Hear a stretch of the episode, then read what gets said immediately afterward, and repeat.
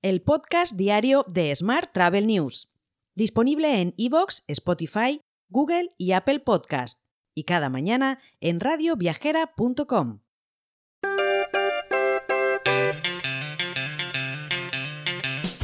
Saludos y bienvenidos, bienvenidas al podcast diario de Smart Travel News. Yo soy Juan Daniel Núñez y esta es la actualidad turística del día. El ministro de Industria, Comercio y Turismo en funciones, Héctor Gómez, inauguró en San Sebastián la tercera convención Tour España e instó a posicionar al sector turístico español en el espectro público con un campo de actuación mucho más ambicioso.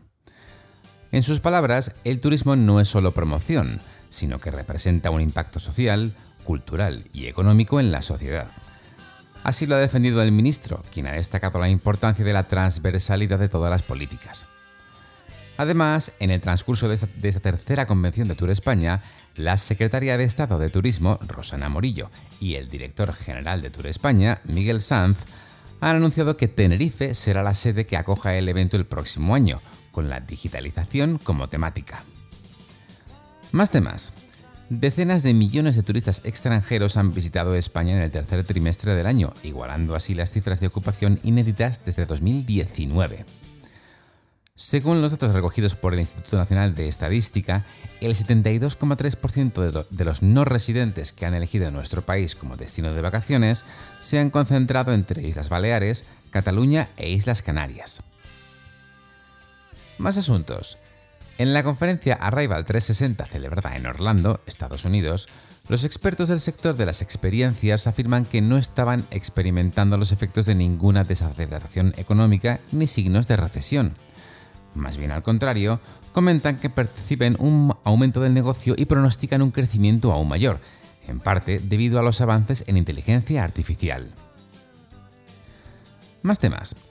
Londres, Barcelona y Madrid, por ese orden, son los tres destinos más demandados para celebrar eventos y reuniones en Europa el próximo año, seguidos de Ámsterdam y París.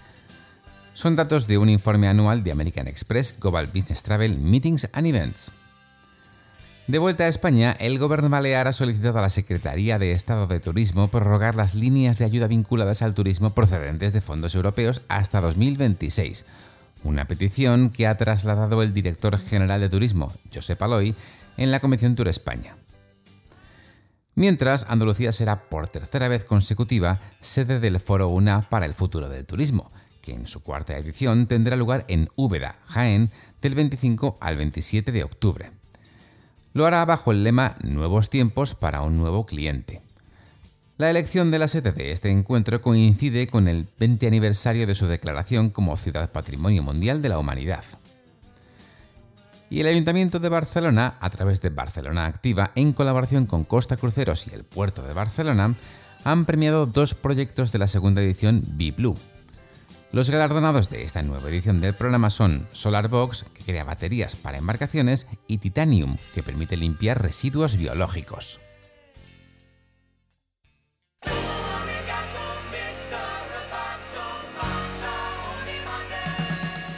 Vamos con la información tecnológica.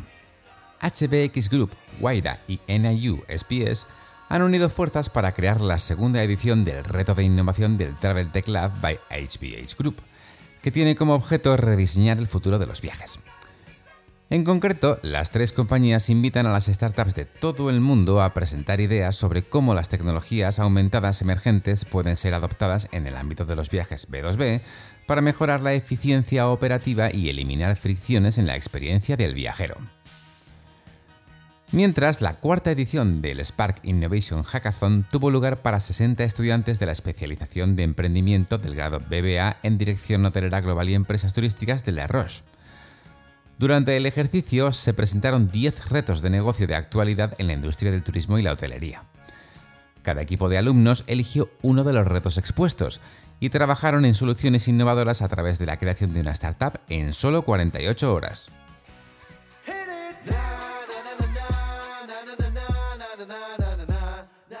Vamos ahora con la actualidad internacional. El CEO de Qatar Airways, Akbar Al-Bakr, uno de los ejecutivos más influyentes del sector aéreo mundial, ha anunciado su dimisión efectiva a partir del 5 de noviembre. Bajo su liderazgo, la aerolínea pasó de tener 5 aviones en 1996 a 258 en la actualidad. Bader Mohamed Almer, actual director de operaciones del Aeropuerto Internacional de Hamad, será quien sustituya a Akbak Al-Bakr en el puesto de CEO de Qatar Airways. Y las acciones del sector de viajes y ocios suben al dejar de lado los temores macroeconómicos y bélicos. En concreto, las acciones de MGM Resorts, Wynn Resorts o Airbnb han sido tres de las que más han subido en el índice S&P 500, ya que los inversores volvieron a interesarse por el sector. Además, el sentimiento general ante la temporada de resultados es que las actualizaciones de las previsiones podrían ser más sólidas de lo previsto.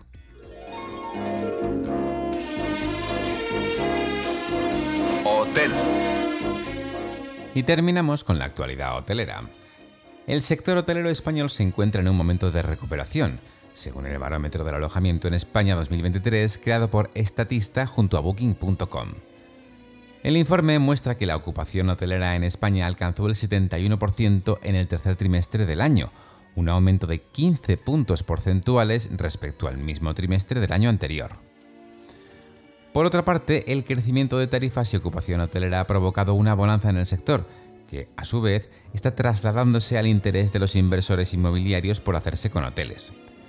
En concreto, la inversión en hoteles entre 2023 y 2024 sería de 6.000 millones, y la adquisición de establecimientos turísticos se posiciona como el principal imán de transacciones en el inmobiliario. Más temas. The Fork ha anunciado una nueva integración con MyBeesBox, un proveedor de bonos regalo.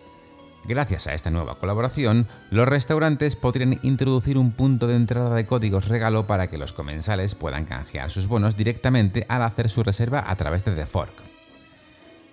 Y Weekend Desk ha dado un paso más en su estrategia de creación de experiencias de viaje anunciando su llegada al mercado de los regalos.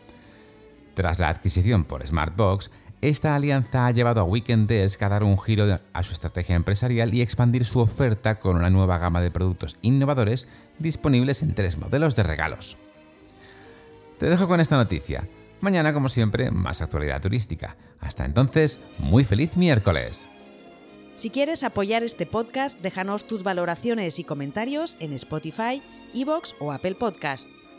Recuerda que puedes suscribirte a nuestra newsletter diaria entrando en smarttravel.news en la sección Suscríbete.